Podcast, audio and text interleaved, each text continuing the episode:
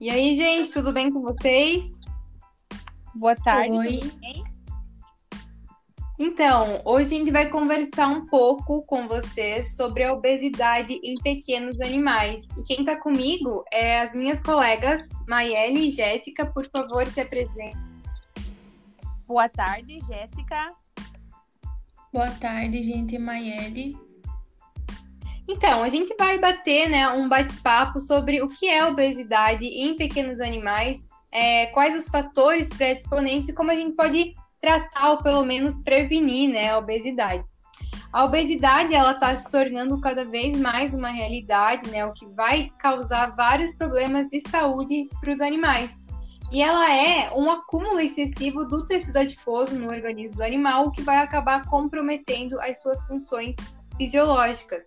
E eu acho importante a gente diferenciar a obesidade do sobrepeso, né? A obesidade, ela vai ser o excesso da gordura corporal em relação à massa magra. Já o sobrepeso, ele vai ser um excesso de peso previsto para os padrões do animal. A obesidade, ela já atingiu uma proporção em caráter epidêmico em países desenvolvidos e que estão em desenvolvimento e segundo o Feitosa 2015, ele acomete de 20 a 40% uh, da população de pequenos animais. Uh, outra pesquisa realizada pela Universidade de São Paulo, a USP, demonstrou que na cidade, só na cidade de São Paulo são 41% dos cães e gatos considerados uh, de, com sobrepeso ou obesos.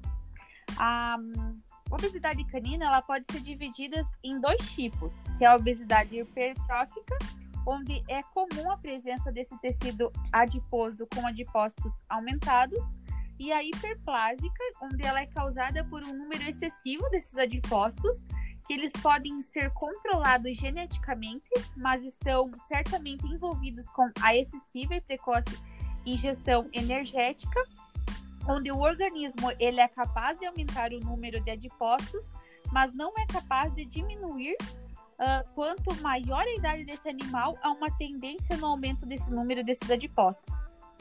De acordo com um estudo americano feito em 2005 envolvendo 8.159 gatos, eles concluíram que a obesidade e o sobrepeso estavam fortemente associados às doenças na cavidade oral, do trato urinário, a diabetes mellitus, a lipidose hepática e também com a incidência de neoplasias.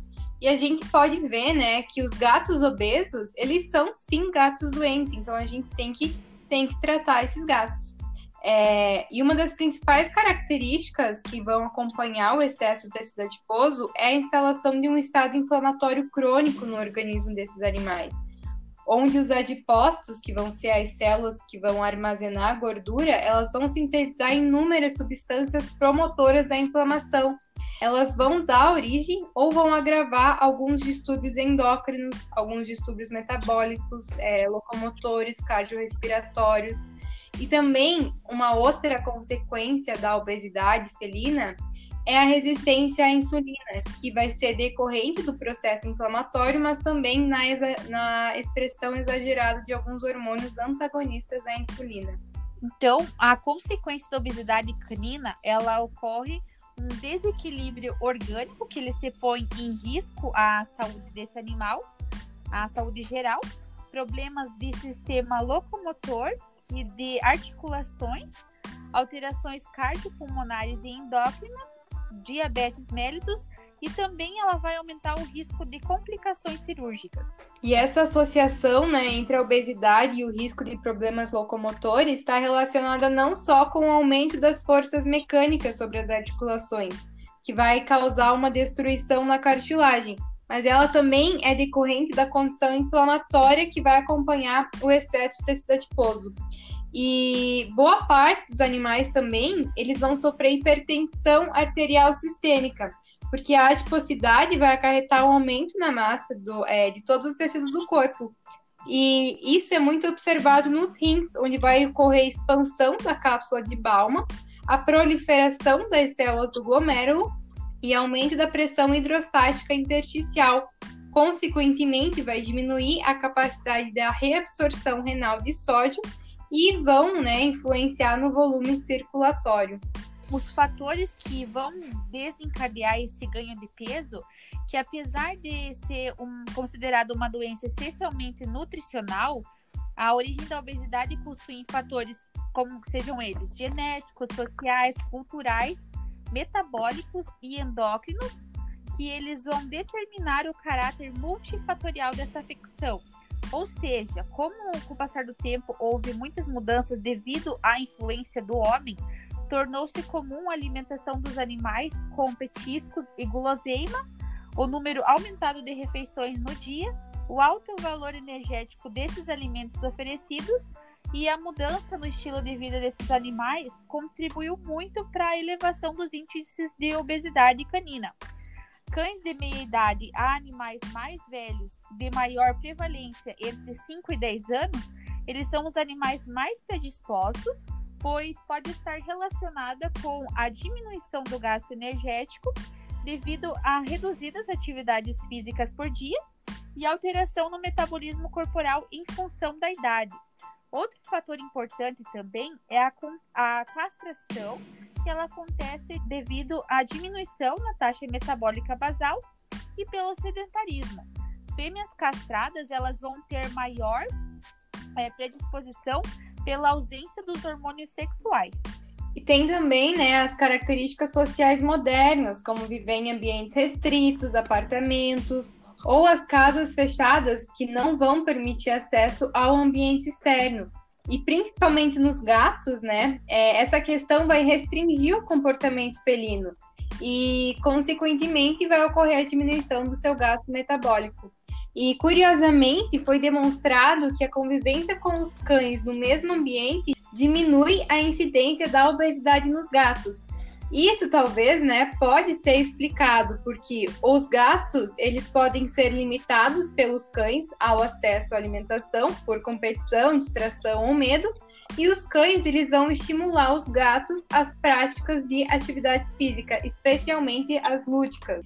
E a gente tem algumas formas de diagnóstico da obesidade, e quem vai falar isso pra gente é a Maiele. Então, gente, um diagnóstico prático de obesidade e utilizando métodos que não sejam invasivos pode ser determinado através de uma avaliação clínica. Então, o peso corporal, escolha de condição corporal e análises morfométricas são ferramentas que podem ser utilizadas para fundamentar esse diagnóstico. A ficha da anamnese dietética, ela vai incluir tudo o que o animal consumiu, desde a dieta habitual até todos os outros alimentos que o animal pode ter tido acesso então como petiscos, guloseimas, frutas, amostras de comidas caseiras, entre outros. Essas informações elas vão ser importantes para determinar principalmente a situação alimentar atual e para um planejamento de uma recomendação dietética e exigência nutricional do indivíduo. O score corporal é uma avaliação semi-quantitativa de composição uh, corporal então, o exame físico, a observação visual, a palpação do paciente vão ser dados que vão ser utilizados para definir um score de condição corporal. Uh, existe uma classificação do paciente em categorias, que vai de caquético, que é a, a condição uh, corporal 1, até a severamente obeso, que é o score de condição corporal 9, sendo a pontuação 5 a considerada ideal. Uh, esse sistema de nove pontos ele correlaciona a avaliação de composição corporal e o percentual de gordura corporal. O peso corporal ele pode também ser usado como indicador de composição corporal, mas ele é limitado pela grande variação entre as raças, sexo e faixa etária. Então ele não é indicado como um método único de avaliação, porque ele não vai avaliar a massa de gordura ou a massa muscular. Um dos métodos utilizados em pequenos animais para estimar a porcentagem pode ser realizado através dessa medida morfométrica, que vai determinar, com base em cálculos, uma porcentagem. Essa estimativa de porcentagem de gordura ela vai ser importante para estimar o grau de obesidade e os riscos de saúde associados é importante também para acompanhar o progresso durante o programa de perda de peso. e tem o objetivo de manter essa massa magra enquanto diminui essa massa gorda. Então, quais exames devem ser solicitados nesses casos?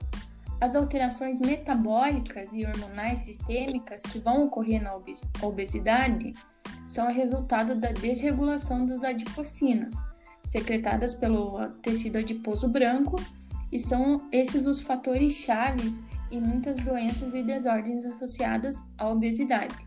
A leptina e a adiponectina, elas são adipocinas e demonstram serem, por exemplo, os marcadores quantitativos valiosos de adiposidade. A leptina, ela está relacionada positivamente com esse score de condição corporal. Inversamente, a adiponectina, está relacionada negativamente com a massa de gordura corporal. Então, por consequência, ela é mais abundante em animais magros. A obesidade em gatos, ela pode estar associada a uma variedade de anormalidades que vão causar essas alterações no metabolismo de lipídios e proteínas. Então, eles vão elevar concentrações séricas de colesterol e triglicerídeos, que podem ser importantes para o desenvolvimento de outras doenças associadas à obesidade. Então, quais são os parâmetros normais e parâmetros referenciais para doenças endócrinas? As endocrinopatias mais frequentes associadas à obesidade são o hiperadrenocorticismo e o hipotireoidismo, e a diabetes mellitus. O diagnóstico diferencial entre a obesidade primária e a obesidade secundária a endocrinopatias deve ser baseado em principalmente achados de anamnese, exame físico, exame laboratorial, exame de imagem e também os testes, testes hormonais. E como é que a gente trata a obesidade? A prevenção ela é a melhor maneira de tratar a obesidade.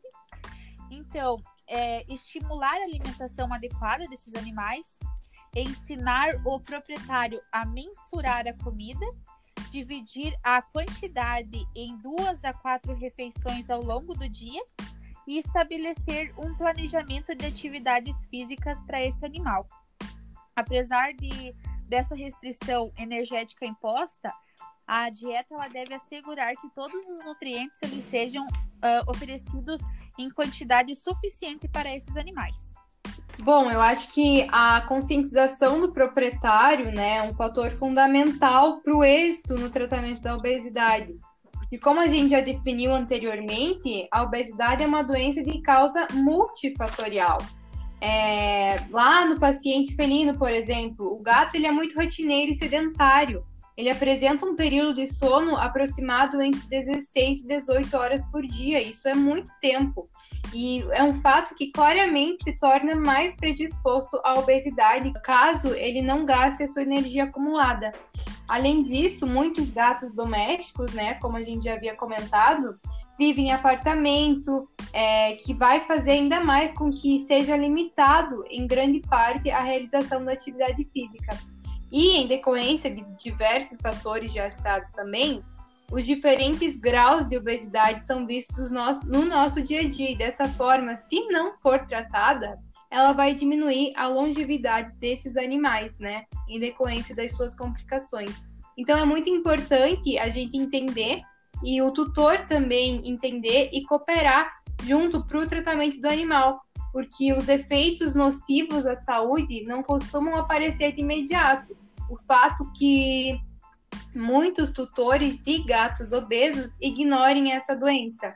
E com o aparecimento das complicações ou as chamadas comorbidades, o animal ele já demonstra clinicamente suas complicações, como dificuldade respiratória, cansaço excessivo, intolerância ao exercício e dores articulares.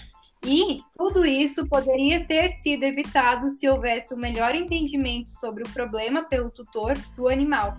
Então é muito importante, né, a gente saber diferenciar o que é a obesidade e a melhor forma para prevenir e tratar essa doença, porque é uma doença e a gente tem que tratar. Então, pessoal, a gente quer convidar vocês a escutarem o nosso segundo podcast, que é sobre a alimentação natural como é feita uma alimentação equilibrada que, e que vai atender essa exigência nutricional do animal, também está muito relacionado à obesidade, né? Então, como que você vai uh, o que, que você vai precisar para dar início à alimentação natural no animal, quais as principais diferenças de alimentação natural e ração, os alimentos que devem ser evitados, como introduzir a nova dieta? E essas vantagens dos alimentos naturais a gente vai explicar um pouco no nosso segundo podcast. Certo? Espero que vocês tenham gostado. Se inscrevam nesse podcast para estar sempre por dentro de todas as novidades e dúvidas sobre o mundo animal, principalmente pequenos. E é isso aí. Obrigada, gente. Obrigada. Obrigada, pessoal. E até mais. Até mais. Tchau.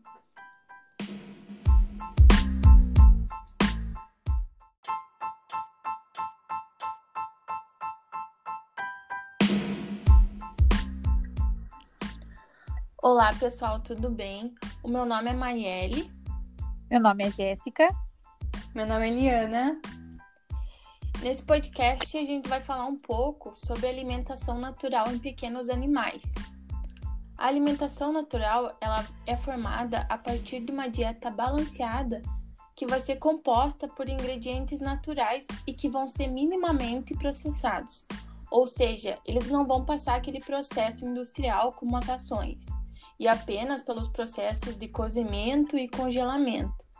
A alimentação natural é uma alimentação equilibrada e que vai atender às exigências nutricionais do animal. Então, isso não quer dizer que é o resto de comida do tutor. Não é abrir a geladeira e olhar o que sobrou do almoço e colocar para o animal comer, e muito menos oferecer ao animal uma dieta vegana ou vegetariana.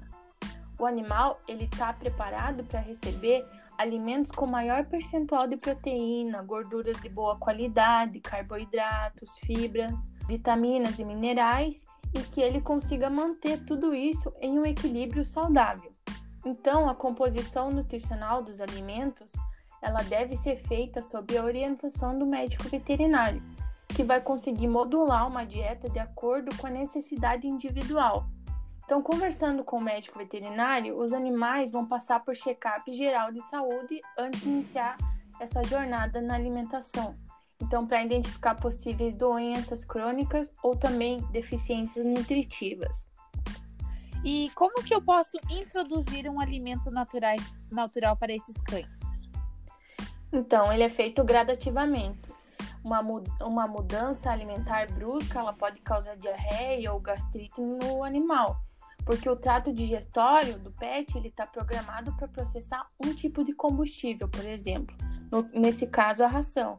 Então a ração ela tem o seu pH próprio, ingredientes, texturas e de repente assim, sem aviso, entra outro tipo de combustível, que seria alimentação natural. Então ela é completamente diferente. Por isso que é importante evitar esse tipo de transtorno, levando pelo menos uma semana mais ou menos para migrar o seu animal uh, da, da ração para dieta caseira. Então, o certo seria mais ou menos uma semana você já vai ter servido uma, uh, somente alimentação natural. E qual seria a principal diferença entre a alimentação natural e a ração? A maioria das ações elas possuem uma série de subprodutos e alimentos de baixo custo para atingir essa necessidade nutricional dos animais.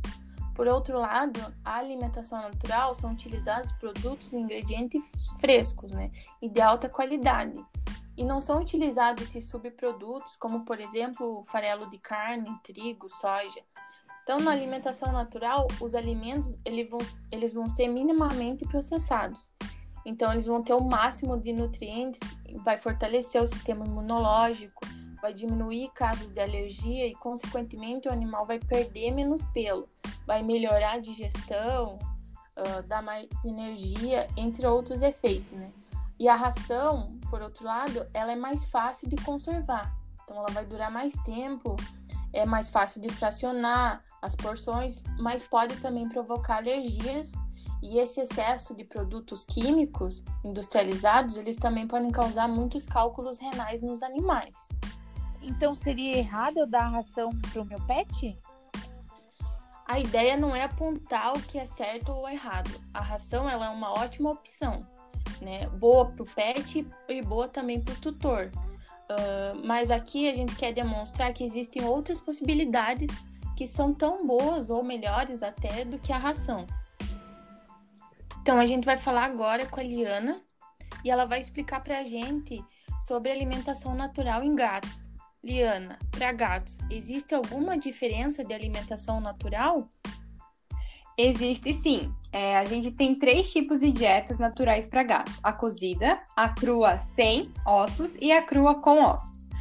A dieta crua com ossos, ela é a mais natural das três alimentações, porque é a que mais se assemelha à composição natural de uma presa. Porém, ela tem algumas desvantagens, como o requerimento de moedor de ossos, né? Porque você vai precisar triturar os ossos se o gato não aceitar é, ossos carnudos crus inteiros ou em pedaços, se ele também não puder mastigar devido à falta de dentes ou à dificuldade de deglutição.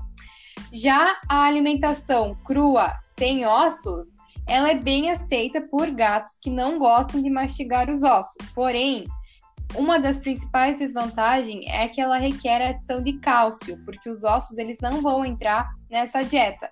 Logo, você vai precisar suplementar com cálcio.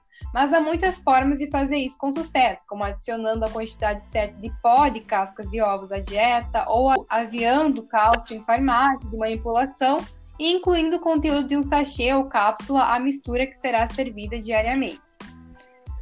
E o que seria então uma alimentação cozida para gatos? Bom, a alimentação natural cozida ela é perfeita para o gato que tem paladar exigente. Esse modelo de dieta ele também é excelente para os tutores que não se sentem confortáveis com as dietas à base de ossos ou carnes cruas. Esse modelo de alimentação ele pode ser mais adequado aos gatos que têm o sistema gastrointestinal sensível, que vão apresentar vômitos ou diarreia. E o que não é uma alimentação natural cozida? Oferecer uma alimentação natural cozida definitivamente não é dar restos da nossa comida e também não é só dar carne ou só dar fígado. Esse tipo de dieta ele conduz rapidamente a problemas de saúde gravíssimos por deficiência ou até por excesso de alguns nutrientes. E também a gente tem que levar em consideração que não é uma dieta vegetariana, muito menos vegana. Inclusive, esse tipo de dieta ele não é recomendado, em hipótese alguma porque os gatos eles são carnívoros obrigatórios e eles dependem exclusivamente da ingestão de tecidos de origem animal para se obter uma série de nutrientes fundamentais. E também não se trata de oferecer uma dieta que é metade ração, metade comida. Embora essa, esse tipo de dieta ele pode até trazer uma, um benefício para o gato, só que é preciso saber é, quais alimentos adicionar à ração ou em que quantidade, ou corre-se o risco de desequilibrar seriamente a fórmula da ração e acabar prejudicando o seu pet. Então, quais são os benefícios e as desvantagens desse tipo de alimentação? Os felinos eles vão se beneficiar é, muito em receber uma dieta compatível com o seu carnivorismo, né, estrito. Principalmente a proteção ao sistema urinário rim, porque uma dieta caseira ela contém sete vezes mais água do que a ração seca e isso é ótimo porque o nosso gato ele evoluiu para extrair praticamente toda a água necessária da sua sobrevivência.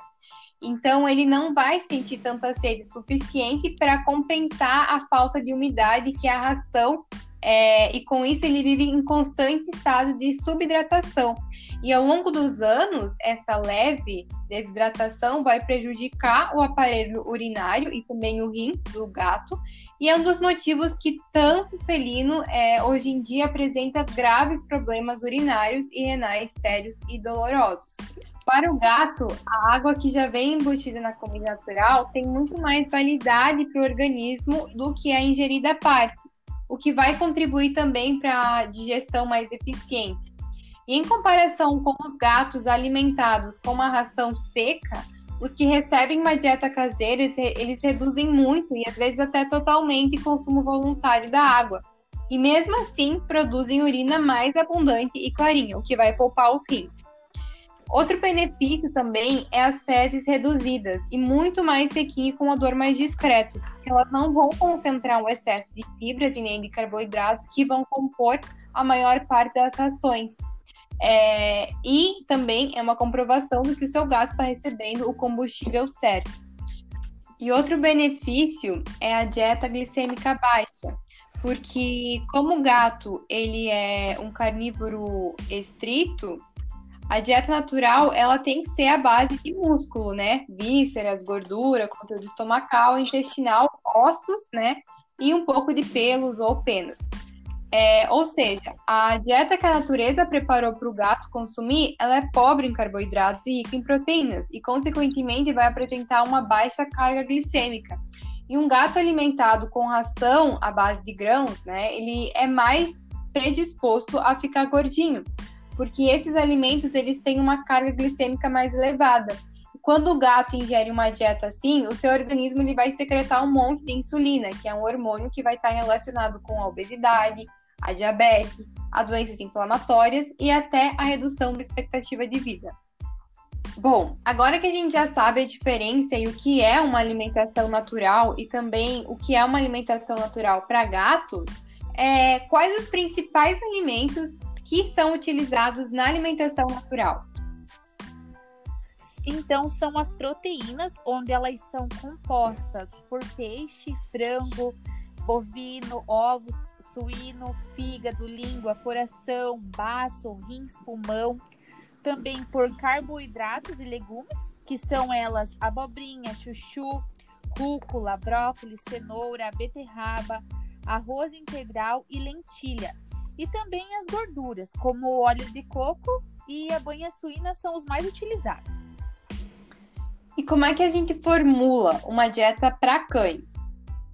Então, geralmente, ela vai ser composta de 30% de carne desossada, como a de frango e carne bovina, 30% dela vai ser vegetal, 35% são carboidratos e 5% vão ser vísceras.